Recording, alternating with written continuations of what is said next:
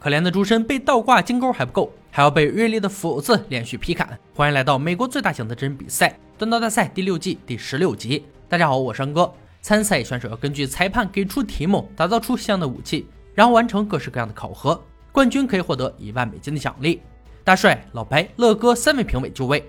让我们欢迎本集选手登场：博森、贾诩、杰西、丹尼尔。他们将在端公坊进行三回合比赛，每轮淘汰一人。最后留在场上的就是冠军。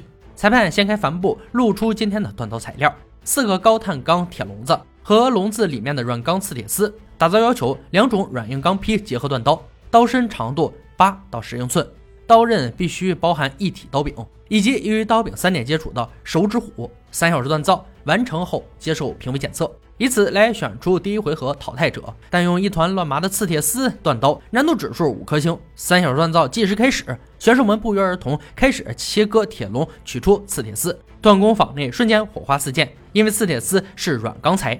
福特在金属罐内摆放好刺铁丝和高碳钢，并特地将刺铁丝做好记号，避免它出现在刀刃上。杰西此时还不知该如何下手，考量过后，先决定锻造出两种钢坯，一种是刺铁丝，一种是高碳钢。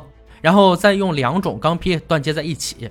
博森是第一次接触金属罐，每一步操作都小心翼翼。但机智的他记得评委并没有规定磁铁丝的用量，便只放了两三根充个数。主要成分还是高碳钢和钢粉。丹尼尔最后一个将金属罐放进锻造炉，却第一个送上冲床，心急吃不了热豆腐，结果热度不够，钢坯完全没成型，毫不犹豫扔掉，重新来过。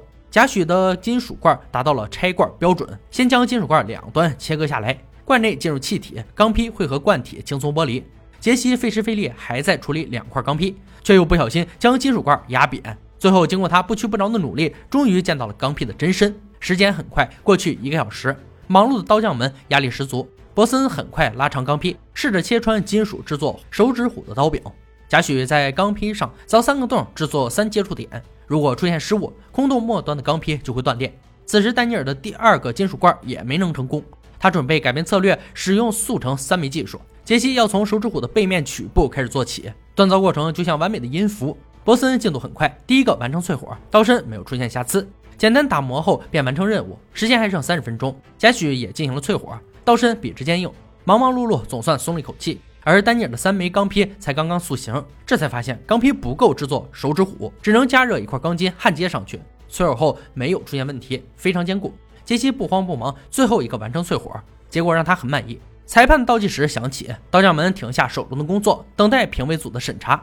博森的刀身看起来很坚固，手指虎的造型也不错。老白很喜欢他的设计概念。贾诩的手指虎距离近且窄小，使握刀时没有支撑点，但刀身漂亮。进行改进后应该不错。杰西的手指虎比较大，占据了整把刀一半的部分，会使刀身失去平衡力，但刀刃看起来很具有侵略性。丹尼尔最后接受检测，老白严肃地问他什么是一体定义。虽然他的金属罐失败两次，坚持锻造精神可嘉，但最后偷机取巧焊上钢筋棍，便严重违反了比赛规则，只能离开锻工坊。剩下的三名刀匠顺利通关。本期节目组并未准备刀柄材料，而是使用其他金属焊接刀柄。将其改良成功能齐全的利刃。两个小时计时开始，杰西首先焊接修改护手位置，顺便点焊填补好微小的褶皱，使刀身万无一失。完成后不需要添加任何钢材，直接打磨便可以完成刀柄。博森同样轻松，用锉刀将刀柄处加以改进，使其变得更加精致完美。贾诩的手指虎问题最大，能够焊接钢材也算是捡了大便宜了。先用喷灯加热切割掉一部分，再选用合适的钢材重新焊接。时间还剩二十分钟时，刀匠们都提前完成了任务。可以说，今天的刀柄制作简单而轻松。倒计时结束，首先由老白捅刺并砍剁弹药箱测试强度。博森先上，看着自己的爱刀接受摧残，揪心不已。三刀穿透，三刀劈砍，刀刃出现严重卷边，还有一个缺口。最大的问题是刀柄太长，捅刺会挤压到中指，产生疼痛感。接着轮到贾诩，同样的砍击流程让他紧张指数直线飙升。砍剁时刀刃出现缺口，而捅刺时却能完美刺穿金属。虽然刀刃受损，但相当锋利。最后是杰西，三刀穿刺轻松自如。砍剁后刀身出现轻微卷边，刀柄没有出现夹手现象，略占上风。随后由乐哥挥砍沙袋进行锋利度测试，还是博森先来。乐哥蓄力挥出一刀、两刀，沙袋纹丝不动，只是表面出现轻微划痕。刀刃结实但不锋利，原因是刀刃的卷边和缺口影响了效果。贾诩的刀挥动自如，刀刃锋利，沙德尔一刀便被撕裂，刀身之前的缺口完全没有影响锋利度。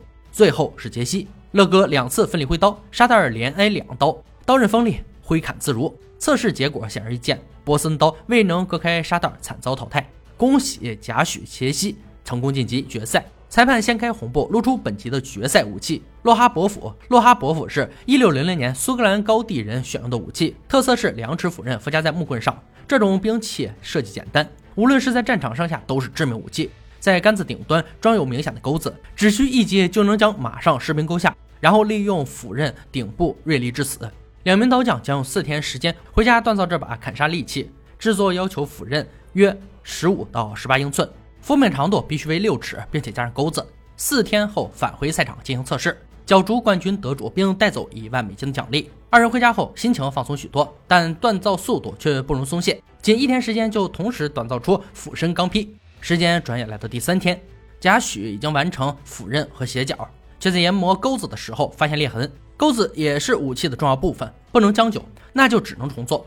汤米锻造好钩子等配件后，先给斧身进行淬火。淬火结果很是喜人，非常坚硬。接着用桃花心木制作斧柄，切割成适合抓握的八角形，最后在斧身上打孔并组装。贾诩选用白蜡木做斧柄，在最后一天完成武器的整体结构。四天时间转瞬即逝，两人带着各自的武器返回赛场，刻不容缓，马上开始进行测试。由乐哥持斧劈砍出身进行杀戮测试。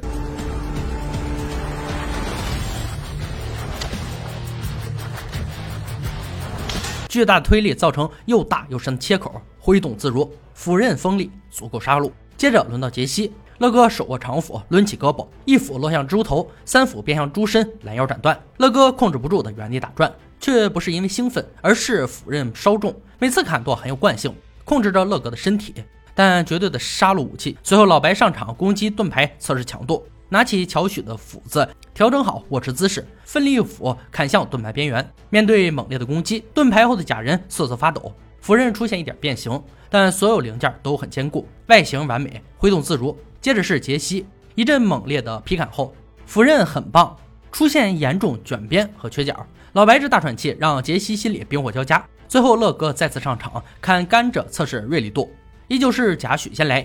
第一斧先探探虚实，第二斧干净利落，不留余地。乐哥发现斧柄上做出的轮廓，可以让他通过触感分辨出斧刃的位置，很精心的设计。杰西很担心自己斧刃的缺口会有影响，但在劈砍时大刀阔斧般出乎意料，一斧便将甘蔗完美分割。斧身重有利有弊，虽然可以拯救刀刃的瑕疵，但还是会让人产生疲惫感。三轮测试结束，又到了宣布冠军的时刻，两位选手难分伯仲，但冠军只有一个。最终裁判宣布。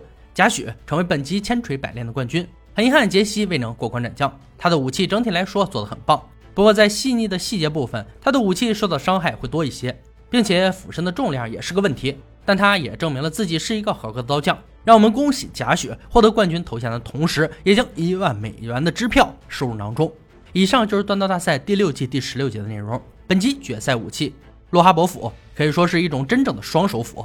最大特点就是硕大的斧叶和特殊的弯钩，作为士兵长武器被普遍使用，便在作战时对长枪手们进行辅助。而洛哈伯斧还有一位根正苗红的斧子祖先，也就是起源于欧洲十四到十七世纪的长斧。不过，伴随着火器的不断发展，洛哈伯斧这一古老的武器最终彻底退出了历史舞台。